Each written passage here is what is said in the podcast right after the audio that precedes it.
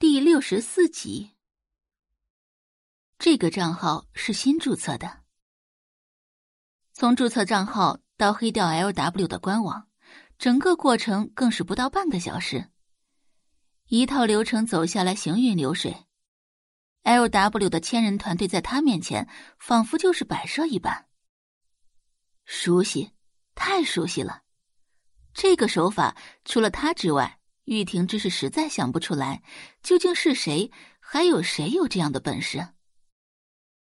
三哥想什么呢？此时耳旁出现王登峰的声音：“啊啊，没什么。”玉婷之松开鼠标，王登峰接着道：“嘿嘿，三哥，咱们去喝酒庆祝一下吧。”就在此时，玉婷之的手机响了一下。也不知道短信上是什么内容。看过手机后，玉婷芝的脸色变了又变，而后抬眸看向王登峰：“去准备一下，我要去秀水村。”“什么？现在啊？”王登峰愣了一下。“嗯。”“哎，三哥，现在已经九点钟了，你是有什么急事吗？”秀水村距离江城七百多公里。开车过去需要七八个小时，这已经是玉婷之最近这段时间第三次去秀水村了。至于原因嘛，王登峰也不清楚。嗯，急事儿。闻言，王登峰立即道：“哎，那好，我让司机准备一下，去吧。”王登峰打电话安排司机过来。十分钟后，司机将车停在公寓门口。王登峰推着玉婷芝的轮椅下楼。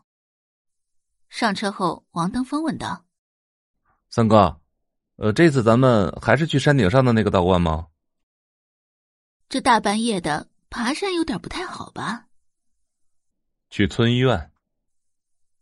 玉婷芝回答道：“村医院？呃呃，那个秀水村的村医院？”王登峰问道。嗯。闻言，王登峰也不再多问，吩咐司机去秀水村的村医院。凌晨四点钟，车子到达秀水村村医院。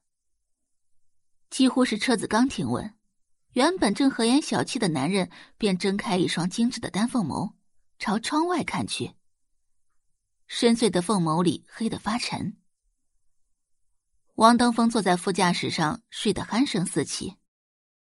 司机刚想叫醒王登峰，玉婷之薄唇轻启：“你们开车找个酒店住下，到了酒店再叫他。”“哦，好的。”就在此时，一个西装革履的男人从村医院门口小跑着出来，恭敬的拉开车门：“先生。”玉婷之探身下车，男人刚想把轮椅推出来，玉婷之微微抬手：“不用。”杰瑞，人醒了没？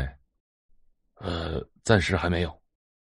杰瑞跟上玉婷之的脚步，玉婷之微微颔首。平日里无人问津的村医院，此时灯火通明，通道处站了一排西装革履的保镖，气势壮大。看到玉婷之过来，恭敬的弯腰道：“先生。”一个身穿白大褂的医生从里面走出来，做出一个请的姿势。先生，人在病房，您这边请。拐了个弯，便到了病房。病床上躺着一个年轻的女孩子，大约二十岁左右。她面色虚弱，嘴唇因为脱水的缘故已经发白起皮。先生，医生看向玉婷之，恭敬的开口：“说。”玉婷之的视线落在病床上。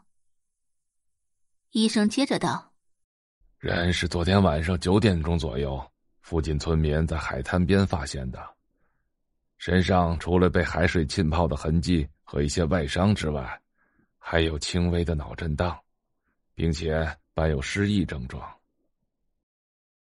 感谢您的收听，去运用商店下载 Patreon 运用城市，在首页搜索海量有声书，或点击下方链接听更多小说等内容。